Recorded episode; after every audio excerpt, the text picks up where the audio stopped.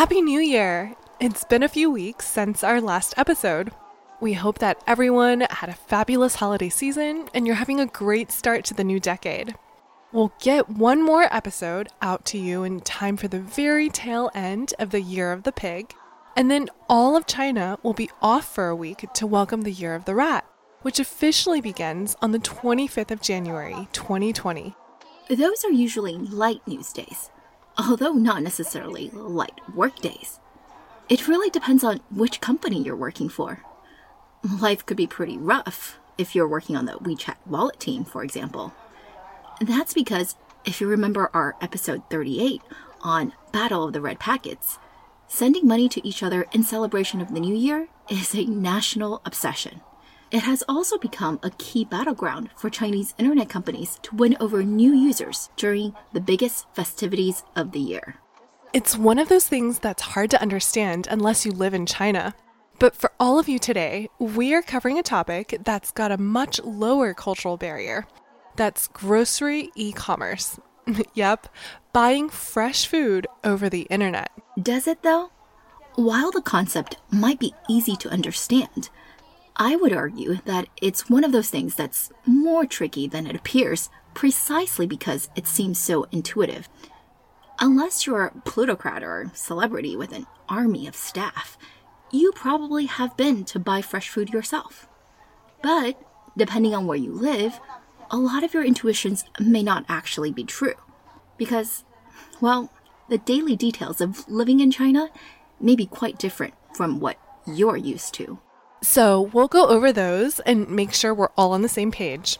And then we'll try to answer the question of why grocery e commerce is so exceedingly popular in China as a startup category to fund and how it's evolved over the years. Because it has actually been the hot thing for most of the last decade and not just 2019.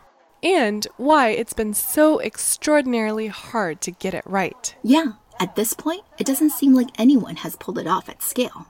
Not even your usual suspects. Alibaba, JD, and Meituan have all sunk in serious money and resources, but all seem to have hit roadblocks.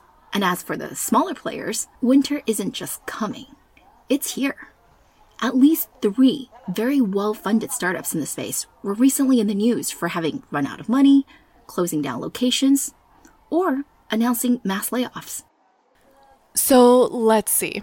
By the end of this episode, we hope we'll have helped you to form an opinion on the Chinese grocery e commerce market. Is it a bloodbath or a gold mine? You decide. The president's key economic team goes to China. Uh, after a whole night thinking, I say I still want to do it.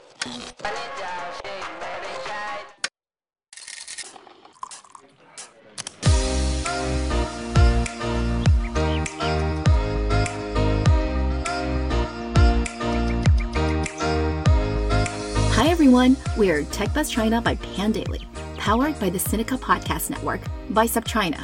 We are a bi weekly podcast focused on giving you a peek into what's buzzing within the tech community in China. We uncover and contextualize unique insights, perspectives, and takeaways on headline tech news that don't always make it into English language coverage, so you can be smarter about the world of China tech. TechBuzz China is a part of pandaily.com, an English language site that tells you everything about China's innovation. I'm one of your two co hosts, Rui Ma. And I'm your other co host, Yingying Lu. We'd like to acknowledge our partners, Deal Street Asia and SupChina, the creator of the Sinica Podcast Network. In addition to TechBuzz, you can also find Sinica, which covers current affairs, NüVoices, and Ta for Ta on Women, the business oriented China Econ Talk, and the Caixin Sinica Business Brief from China's leading business magazine. Also, a shout out to our friend Matt Sheehan, who just launched Heartland Mainland, a podcast on Iowa and China from MacroPolo. We love it when our friends create awesome stuff. Anyway, as always, if you enjoyed listening to Tech Buzz, please leave us a review on iTunes or whichever other platform you use.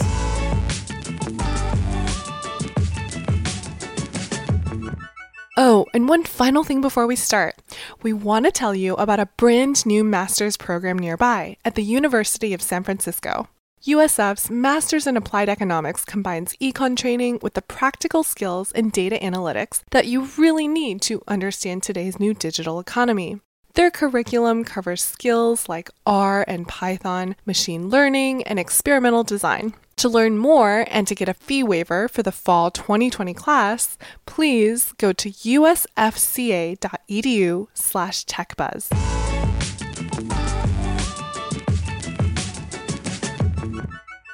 Before we start, let's clarify what we mean by grocery e commerce.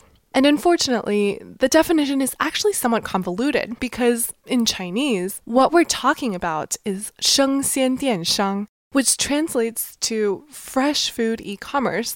But most people, by which we mean investors, entrepreneurs, analysts, and journalists, also include within this category new retail concepts like Alibaba's Hema, which are offline supermarkets with mobile app driven experiences and home delivery capabilities. So, not really e commerce, but a hybrid online offline experience. Which means that, technically, they should really be saying 生鲜电商与生鲜新零售, or grocery e commerce and grocery new retail. But most people aren't this exact, and usually mean both as we also will in this episode. Because when it comes to shopping for groceries in China using technology, we just don't think you can exclude the new retail part of it. No, you can't. Although new retail is one of the newer additions into the space. You see, there's been at least a few waves of investments. Actually, if you go on Zhihu, China's Quora, which we covered, you'll see that there are people referring to grocery e commerce as the hottest trend of 2013. Yeah, that's a long time ago, at the beginning of the last decade, before the years of what we'd call the hypergrowth of Chinese consumer internet. Yeah, I can barely remember back that far. Things were pretty different then. But unlike most other top trends that have come and gone, usually after a winner emerges to clean up the market, this hasn't happened in grocery e commerce. The lack of a solid success has not stopped people from continuing to jump in, though. Not at all. According to incomplete data from the Chinese Institute for E Commerce, $1.7 billion was invested into Chinese grocery e commerce startups in 2018. And while 2019 data isn't out yet, there's every reason to believe that the enthusiasm for this sector hasn't abated in the least. In fact, pretty much everywhere you go, you'll hear that this is one of the few blue oceans in Chinese internet. Chinese people love the blue ocean, red ocean analogy. Blue oceans, of course, refers to the as of yet unexplored, unexploited, and therefore hopefully profitable market opportunities. Why is grocery e commerce a blue ocean? Well, the reason given is pretty simple immense market size and high purchasing frequency. By immense, we're talking about a total grocery market of over $1.3 trillion here. Trillion, not billion. That's an impressive addressable market size, as would be expected for such a basic necessity, but let's not forget that blue ocean means unexploited opportunities, which this segment has because it's got such a low e commerce penetration. In China, where some categories like consumer electronics are already at more than 40% in terms of online retail penetration, groceries are at under 5%. So, you guys probably thought two things when you heard that. At a trillion dollar market size, even a few percentage points has many zeros after it. So there must be some multi billion dollar players already, right? And two, if people have been working on this since 2013 or earlier, how is it that penetration is not even 5%? Well, since we already know that the definition of grocery e commerce isn't the most precise, we can just provide a directionally correct number here basically somewhere along the order of $35 billion. So, yes, to your first question, very large market size, and it's still growing very quickly, by the way, with projections of a 35% annual growth rate over the next three years. However, there are no super large players yet, aside maybe from Alibaba's Hema that we mentioned earlier, because there are literally thousands of players in the space. Yep, 4,000 players, actually, who've entered in the space in the last few years, according to analysts. Why haven't you heard of them?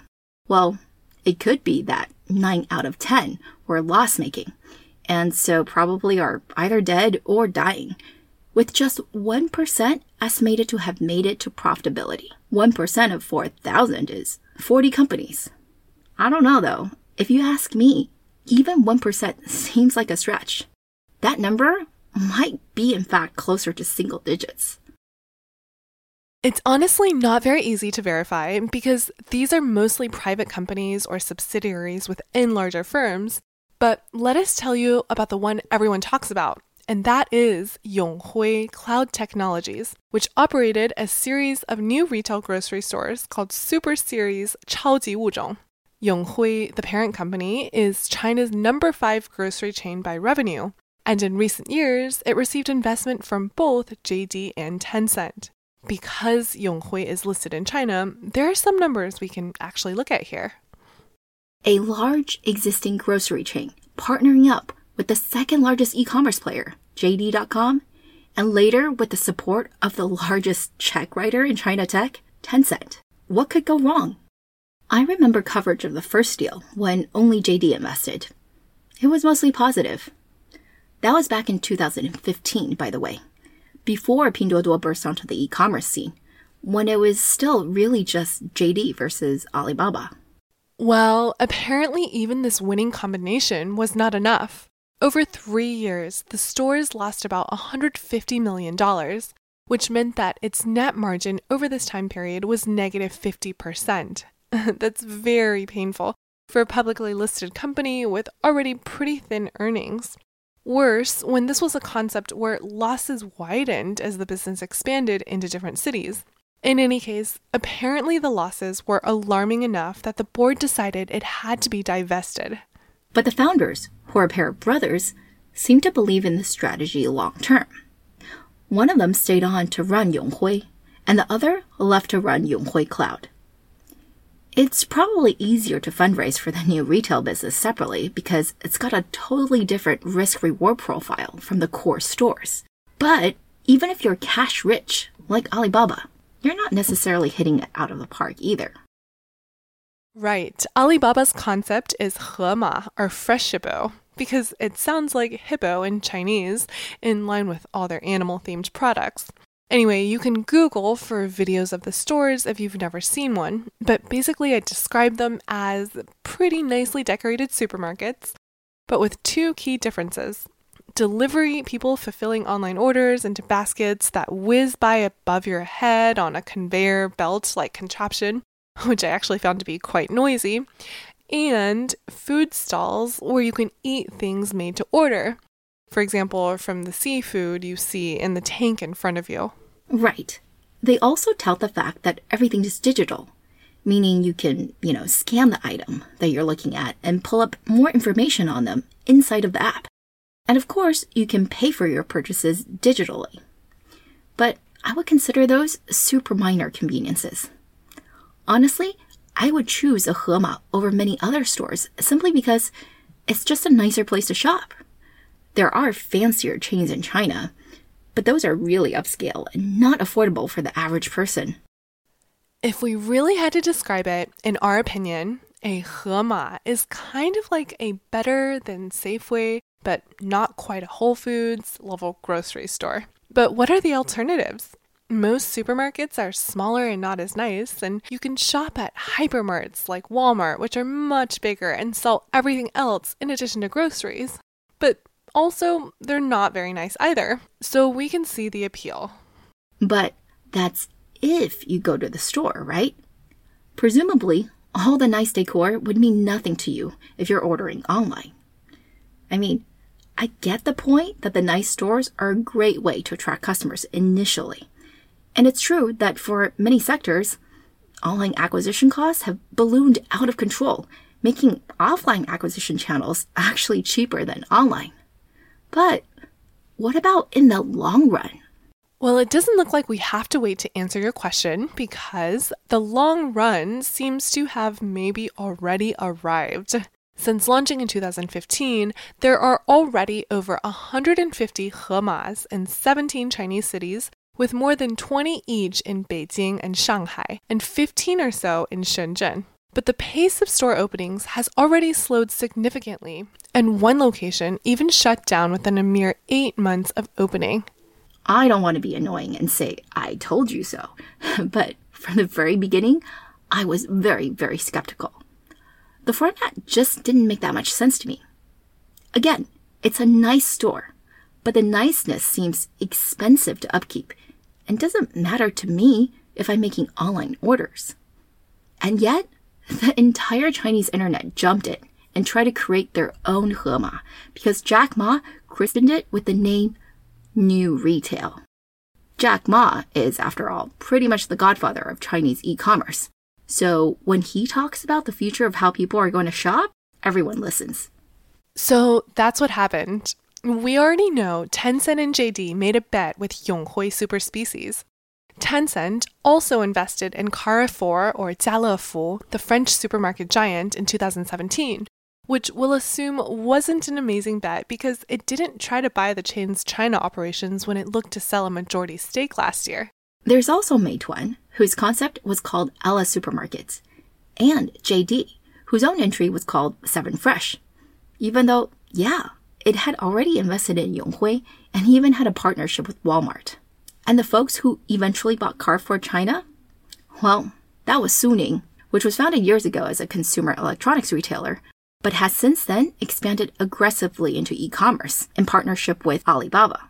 Suning also had its own concept, though, and that's called Su Fresh. You get our point. All the top internet companies in China were busy entering into investments or partnerships with offline grocery chains and launching their own new retail concepts, effectively making multiple bets in this space. Amazon bought Whole Foods in 2017, but Chinese tie ups between internet companies and offline grocers have been happening since 2015 with a lot more activity than we've seen here in the US. Because blue ocean. But signs that the ocean isn't quite so blue, though, emerged when not just Alibaba Hema, but also Meituan began closing stores in the first half of last year. They said it was due to mismanagement, although I've also seen it referred to in Chinese as not meeting financial expectations. Whatever the true reason, though, it seems that they're planning to shutter lower tier city locations and focus on Beijing for the moment. JD also failed to reach its ambitious store opening targets, which I think by now doesn't surprise anyone. But don't think that these companies have given up trying. No, the trend of the last year was basically to deploy another model that we think makes more sense downsize. That is, think more small neighborhood grocer rather than proper chain supermarket. So here's a good segue into well, what exactly is the current buying behavior of Chinese consumers when it comes to grocery shopping? Well, let's take a look at myself first, a typical Californian. I do all my own shopping and I mostly buy from the supermarket. Sure, farmers markets are great, but they're inconvenient because of their limited hours. And I just don't care enough about produce to spend time sifting through bunches of celery to look for the least wilted stalk. If it's organic, it's good enough for me. Well, congratulations, Rui. That does make you a typical American consumer. In the US, 90% of grocery shopping is done through supermarkets, but that's not at all the case for China. Nationwide, nearly three quarters of Chinese groceries are still bought in wet markets or caishichang, which are like your farmers markets in the US, except generally a lot dirtier, messier, noisier, and maybe a lot more meat and seafood heavy. Yeah, I lived next to one in Shanghai, and it was very, shall we say, pungent. But it was also super convenient because it had everything. I mean, some urban wet markets in China are huge. But I rarely went because while the prices and quality were great, they would be closed by 7 p.m. or even earlier. Now, I didn't cook much anyway because I had a helper that did sometimes, but I can't imagine with the 996 working schedule that many professionals have these days, that's 9 a.m. to 9 p.m. six days a week, they can hope to get home by 5 to get to the local wet market and buy ingredients to make dinner. There's just not enough time. That's exactly it. It can be hard to make it to a wet market if you're working, especially with some of these long commutes Chinese people have. And plus, it's just a stressful, noisy environment. If you're younger and less price sensitive, you're much more likely to want to go to a supermarket where the produce is generally more expensive, but it's just a, much more convenient. And these are the people who are also easy to convert to using an app. That is, if they're cooking at all. Because so many people I know only order out these days. But yeah, consider a typical Chinese scenario. If you're a frequent grocery shopper, in other words, the type of customer all these grocery e commerce companies want, you're highly likely to have a chill job, maybe be stay at home, have a helper, or just be older and retired. And by the way, retirement age in China is as young as just 50 years old for females. So there are a lot of retired folk. Now, that last group is actually doubly important because plenty of young people in China live with their parents, some of them even after marriage. So this group of uncles and aunties, 大爷大妈们, hold a lot of purchasing power in this market. It's this group that is the target audience of Hema Mini, which is what it sounds like. Freshippo's small store concept from Alibaba just launched in the second half of last year. We haven't yet gone to visit one in person, but it's pretty self explanatory. They're much smaller, at 10,000 square feet or so with just 4,000 SKUs, compared to maybe 10 to 20k for a regular supermarket. They're also much cheaper to set up, costing only something like $300,000 or so, less than one tenth of a regular Hema. There are no gimmicky conveyor belts, although you can still order online and get it delivered. But also, it just looks a lot less nice than a regular Hema. For one, the produce is not individually shrink wrapped, but sold like you see in a wet market in a pile, so you can pick and choose the exact carrot or celery stalk or whatever it is you want to take home. The produce in regular hemas are indeed individually wrapped for aesthetic reasons and also to reduce spoilage and maintain freshness. But for the hema minis, aunties and uncles, they want the best produce and have the time to spend picking it out. They're also price sensitive and not environment sensitive, which means they're not going to accept the markup for a nicer shopping environment when, as far as they're concerned, the cheapest and tastiest wins. They're also not tech savvy, which means there is a cash checkout line at Hema Minis, unlike at Hema's where they're all digital. You can also use Alipay, of course, usually for an additional discount, and that's how they're training the uncles and aunties in the suburbs of Beijing and Shanghai and rural China to do grocery e commerce. But is this really e commerce? How is this different from just building out retail stores? That's a very good question. We don't know, but maybe it doesn't matter, at least for now. If China is to go the way of the US, then that 70% or plus wet market share is probably going to go down, maybe get shifted mostly to supermarkets. So now seems a good time to jump in and build a business. I can't see millennials or younger people really enjoying the wet market experience unless they also get major upgrades. So I'd have to agree that just the demand alone is super enticing. But is a hybrid offline and online solution like a Hema Mini the way to go? Or should we be looking at a purely online solution? Because that's the way everything seems to be going anyway. Yeah, I mean, even the newly launched Hema Minis are seeing 50% or more of their orders coming from online. So maybe all that joy about picking out your own groceries is overrated, except for the extremely picky customer. If you are of the it's all going all online soon anyway mentality, then you're thinking more like Wang Xing at Meituan, who launched Meituan Mai Cai last year. Meituan Mai Cai, which literally means buying groceries, is a pure app offering because there is no storefront to visit. There is a physical location, but that location is a small warehouse, or what the company calls a service center, where drivers go in and pick up orders to serve the surrounding community. It's not a store. Deliveries are for residents within a roughly one mile radius and don't have a guaranteed time, But the app does note that many trips can be made in as low as 30 minutes. I actually tried to order something when I was in downtown Beijing last week, but alas, I was not in a service area. There's no surprise there because Meituan's strategy has always been to go after the lower tiered cities first, and that's precisely where it dominates in food delivery as well. But it's also where every e commerce player is focused these days in China anyway. But maybe Meituan has an advantage. Currently, Maicai has no minimum basket size and no delivery fee. According to Meituan, the grocery delivery business is really complementary to their food delivery business because food delivery has lumpy demand, usually centered around meal times, whereas groceries, if there is any spike at all, would be before meal times or at least not at meal times. Let's not make it seem like Meituan is the first to do this. Not at all. This has been around for a while, a long while. Remember Yonghui from earlier? Well, they launched a similar product called Wei Cang, or satellite warehouse, back in 2018. 3,000 to 6,000 square feet in area, 3,000 SKUs, temperature controlled, with about one to two days worth of goods. Also delivery only, within about a two mile or so radius.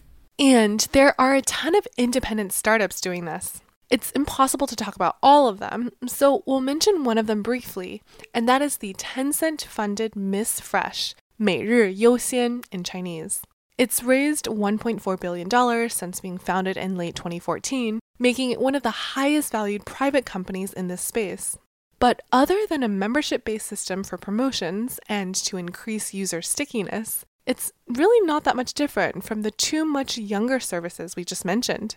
Yeah, it basically has a last mile distribution network from which it delivers about 2,000 SKUs of mostly fresh fruits but also common non perishable kitchen items.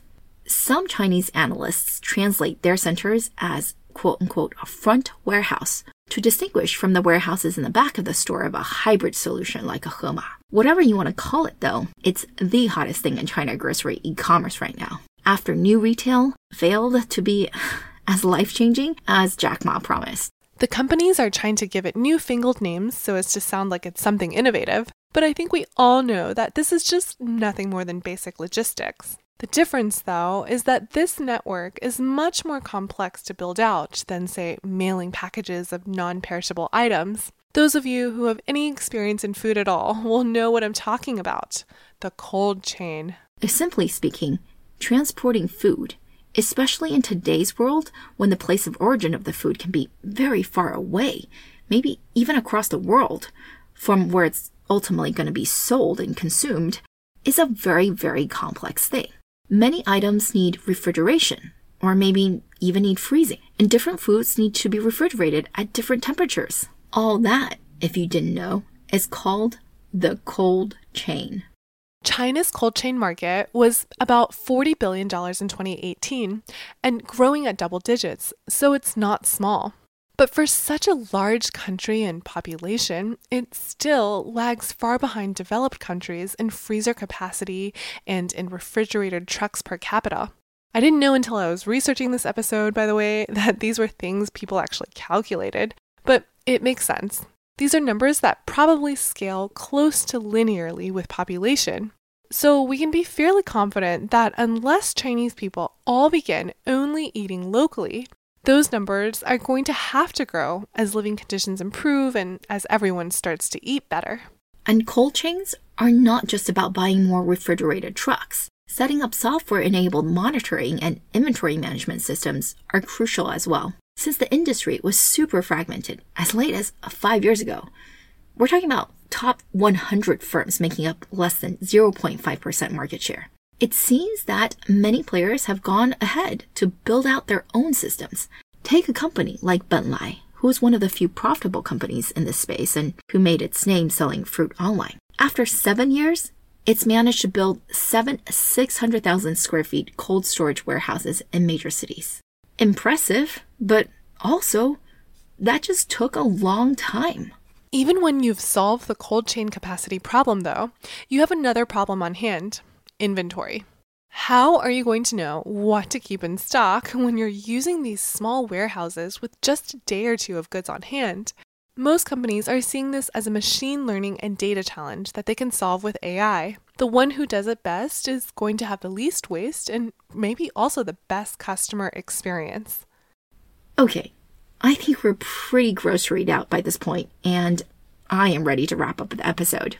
We covered a bunch of stuff today, but there are a few key takeaways that we'd love for you to walk away with. I'll start. One, the Chinese grocery e commerce market is super fast growing and attracting a ton of investment and interest. People believe that it's one of the few remaining blue ocean e commerce opportunities because even though it's already at $35 billion, that's still less than a 5% penetration. That still represents a less than 5% penetration of the entire Chinese grocery business, which is, by the way, literally a trillion dollar business. Two, the penetration rate is low for several reasons. There's the cultural one, where that's just not how many Chinese consumers, especially older individuals, buy groceries. The vast majority still make their purchases at the local wet market, where the perception is that quality is higher because it's more fresh, selection tends to be greater, and prices are often lower as well. The opportunity, though, is that the hours are not practical for your typical office worker, and the environment is not very nice. So, if you're looking for a relaxing and convenient shopping experience, this is not it. Three, another reason the industry hasn't just flipped from offline to online immediately is the fact that this is just a difficult logistical problem to solve. Food requires what's called a cold chain, with lots of temperature controlled warehouses and trucks and the like, and this simply takes time and money to build out. The perishable nature of produce also makes inventory management a challenge. But presumably, software and sensors are going to make these problems much more manageable soon. And these factors mixed up together is how we've ended up at today's industry landscape, which has two main ways you can cut it. One is by whether the service is purely online or if it's hybrid online offline. The former is just a network of warehouses, whereas the latter is usually referred to as grocery new retail in China, or Shengxian Xin Lingshou, and one of its best known examples is Alibaba's Hema supermarkets. The other way to categorize this sector is by distribution network and coverage. Are your warehouses sparse and large, or are they dense and small? Each Hema supermarket, for example, needs a surrounding population of at least 200,000 people to survive, whereas their Hema mini concept, requiring just one tenth the startup capital, also needs a much smaller base of buyers to break even. In tier 1 cities with dense downtown areas like Beijing and Shanghai, the larger markets seem to do okay. But as soon as you get out of those areas, most of the players are trying the nimble, smaller footprint model now. The suburbs and rural China have been the overwhelming opportunity for most Chinese internet companies in the past few years. And it looks like grocery e commerce is no exception. So it's one of those markets where everyone knows where to go, but it's unclear which decisions are the right ones to make. For example, do you only run your own inventory like Meituan, or do you also deliver for other platforms like JD and Alibaba? Yeah. And do you keep on building on your own with your offline partners, or do you adopt something new altogether? Like franchising, which by the way, Alibaba has said they might explore with the Hema mini model, and which Miss Fresh has already been using as a model of expansion. It's risky though, as managing the franchisees and making sure food safety standards are observed can be tricky, and Miss Fresh has come under fire for that. Since food safety is no joke and it's also the top concern for Chinese consumers, I hope they take it much more seriously than they have been. So, what do you think? Chinese grocery e commerce? Bloodbath or goldmine? We think it's going to take a bit of time and maybe a lot more investment before the logistics are going to be sorted out. But when food safety and quality are both up to par, surely the wet market lovers are going to discover the wonders of ordering from their phone. That's what we think. They're going to find something else to do with their time. Maybe more square dancing. Guang All right. Tell us what you think. Tweet at us and let us know.